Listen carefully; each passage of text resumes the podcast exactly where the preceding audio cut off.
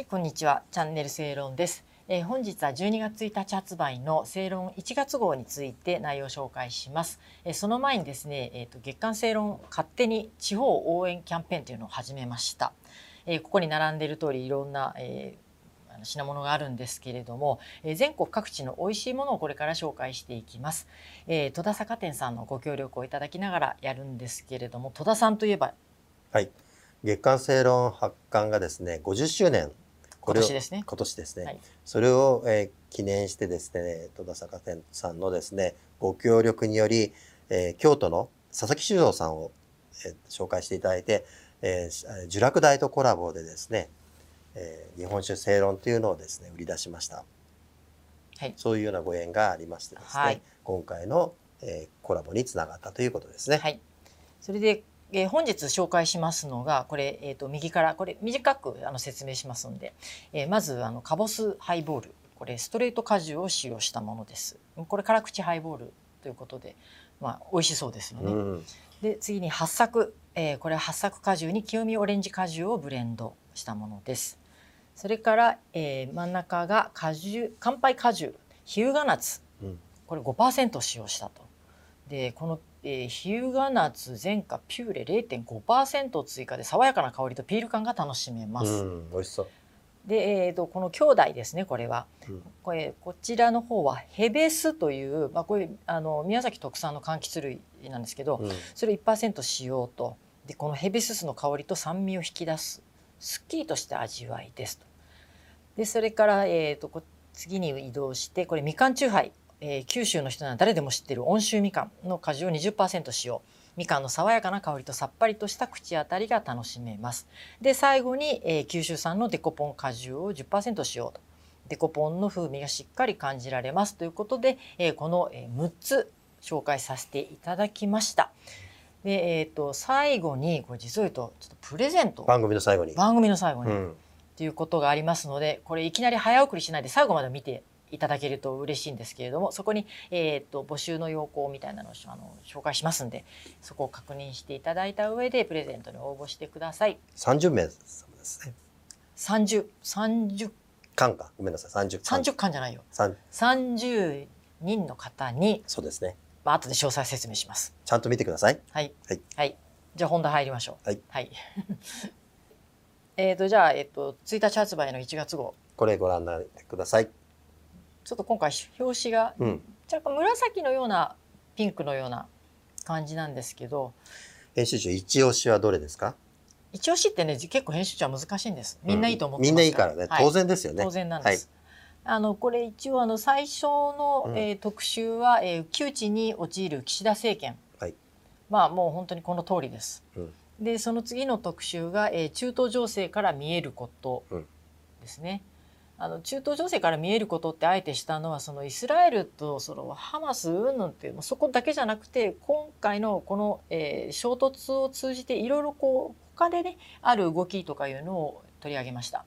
でこれ3番目に書いてあるのが、えー真珠湾攻撃に参加した、えー元航空兵の肉声ということで、ん。ノンフィクション作家の早坂隆さんが、うん。まあ、これあの皆さん言えばわかるかもしれないですけどあの某民放テレビ局で某アイドルアイドルさんがうん。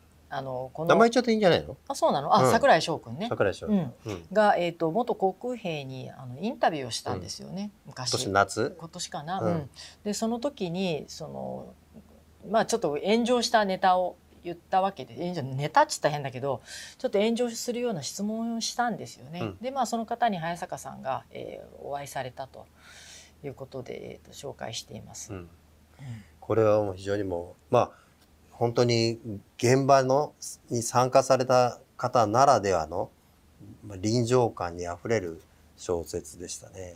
小説っていうかストーリーでしたね。うんええであとその真珠湾攻撃に関して、えー記録で公式な記録で残っているものと実を言うと実態は違うかったとそうそう。いう貴重な発言も引き出してますので、これはぜひ読んでいただきたいとそうころです。なんです。私はね、私事なんですけど、王子がホノルル総領事だったもんでですね、えー非常に真珠湾攻撃についてはですね、まあ、関心があったんですけど、非常に面白かったですね。この本当に実際に参加された本当兵兵士の方ではどういう思いで、えーですね加わっていたのかっていうのがですねまあよく存命で話を聞けたなというふうに思いますね。うん、写真、まあ今のあの現在の写真とかもあるんですけども、うん。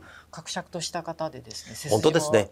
本当しっかりて伸びてるうん方ですね。本当に、うん、これぜひこの12月にね、まあ、まさに真珠湾攻撃のあった12月に読んでいただきたいなというふうに思いますね。これはあのこれからシリーズ大東亜戦争最後の叫びということで早坂さんに定期的、定期的というかあの、うん。随時掲載ということで、えーやっていただきますので、えーぜひ楽しみにしていただければと思います。はい。で、えー、とこの最初のあの特集の窮地に陥る陥る岸田政権、陥っただなも陥うね。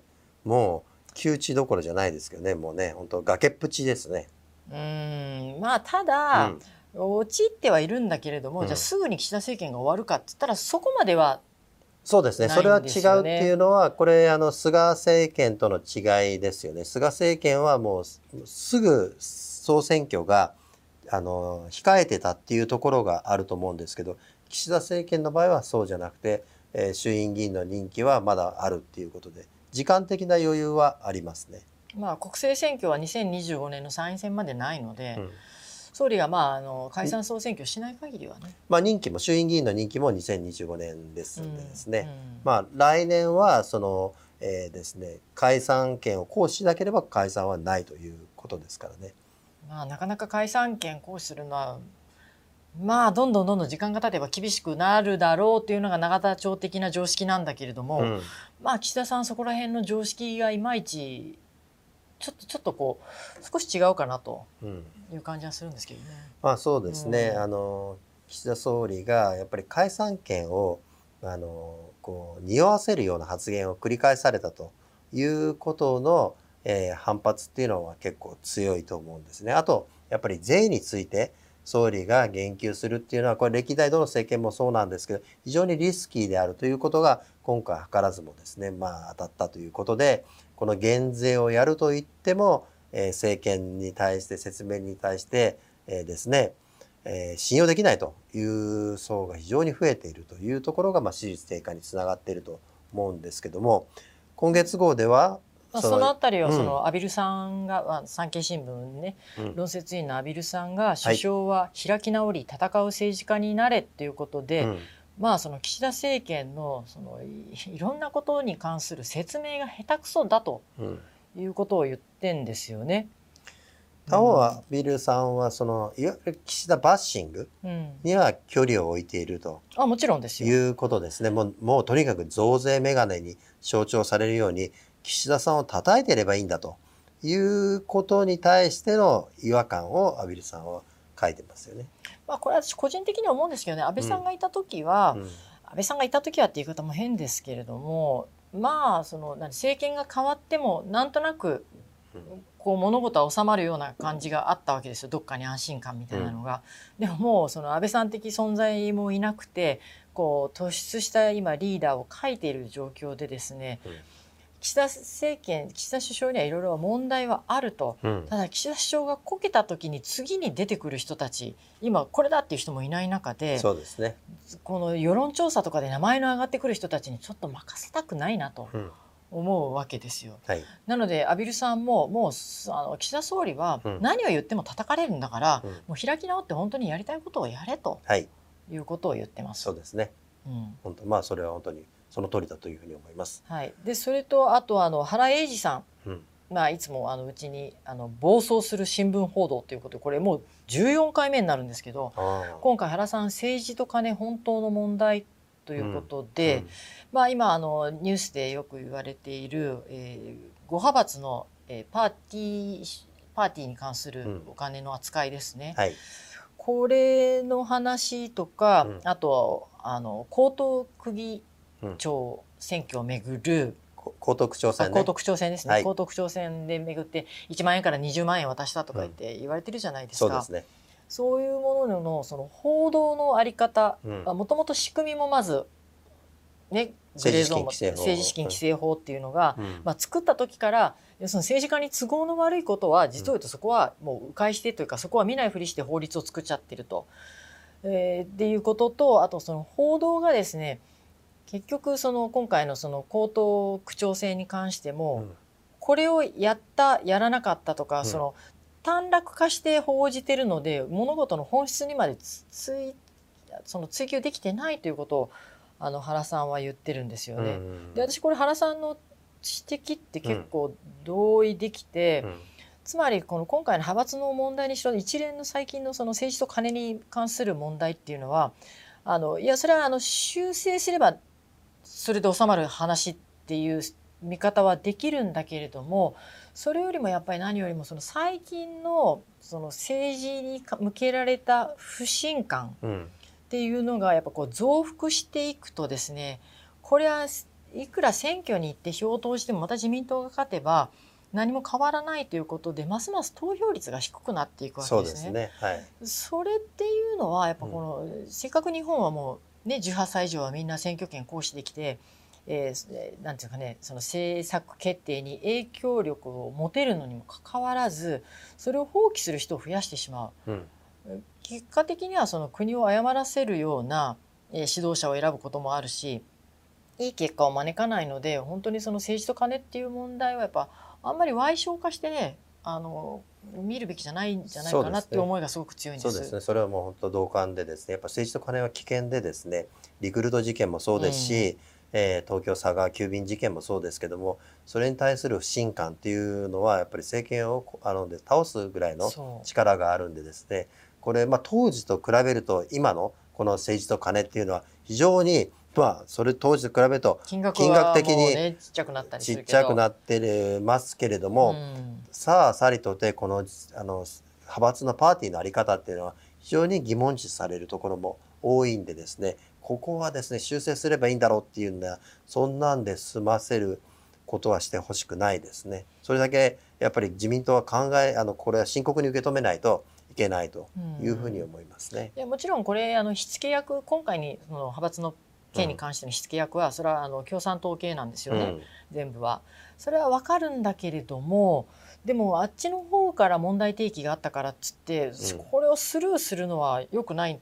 と思うんですよね。ですね。で岸田政権がこれに本気で向き合って、まあ何らかの対応を取るっていうのはうんこれは自民党層に限らずですね、うあの幅広い理解得られるんじゃないのかと。だからうん。こういうその窮地に陥った時こそ実を言うと反転攻勢のチャンスはあるんでうん。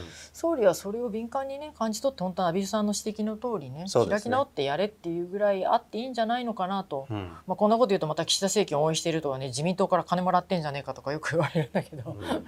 全然ありません全くそういうことはないですね。全くないですね、うん。自民党そんなん寛大じゃないからね。うん。うんということであとは、えーまあ、これあの、うん。この特集、はい。一応永田町事情録っていうのを一番最初にあの書いてます。はい。この永田町事情録のうん。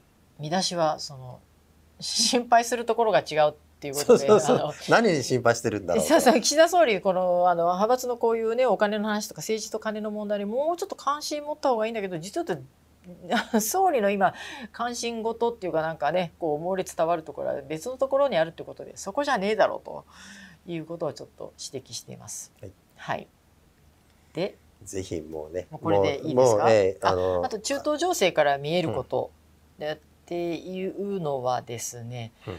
まあ全体の構図ですね。なんで今回のそのイスラエルととハマスのこういうその衝突が起こったかというその背景を見たりするっていうのも重要じゃないのかなとそうですね。いうことで、えーそちらとか、うん。あとその今回のインドの見方、これ面白いですね。うん。はい。えー、とこれはあの防衛大学校の教授の、うん。えー、と伊藤徹さんっうん。て今インドの専門家で私も伊藤先生の本読んで、結構納得することはすごく多いんですけど、うん。インドなかなか分かってもらえないのでね。多くの人に。はい。であと、えーこれはあの中国うん。の出方ということでそうですね防衛研究所の、え山口真二さんですね。あとまあ今回何と言ってもまあ中東とは別にあの清水智美さんの漫。画はねこれがあのはい。これはあの楊海英さんという静岡大学教授の、まあ、うんモンゴル出身の先生ですけど「えー墓標なき草原」っていう漫画を、うんあの今回清水さんが、うん。えー書かれてまして、まあ、今までうち正論で3回連載してきたんですけど今回4回目です。あの結構長く掲載しているので今まではね、結構2回に分けたりしてたんですけど今回1回であの掲載しているので、はい。ぜひ読んでいただきたいと思います。はい。はい。でそれでまた最後に皆さんの楽しみにしているこのプレゼントはい。についてですね。はい。これですね。はい。こう出してください。でこのこの、えー、と6本をですね、えー、30名の方にお送りしお送りしますというかこれはもちろんあの抽選なんですけれどもでこのプレゼント応募要項というのをいいですか？出してもらってはい。このプレゼントご希望の方は、え下記のメールアドレスに缶チューハイギフトプレゼント住所氏名年齢電話番号を明記してお送りください。抽選で30名に缶チューハイギフトセットをプレゼントいたします。これ提供していただくのは、え戸田酒店さんです。で応募の締め切りは12月31日日曜日になります。えー、セイロン販売のメールアドレスはセイロン販売アットマーク 3k.co.jp、えー、SEIRON HANBAI アットマーク、えー、3k で sankei.co.jp となります。はい。以上となります。ぜひ、こぞって、はい。はい、応募していただければと思いますので、よろしくお願いします。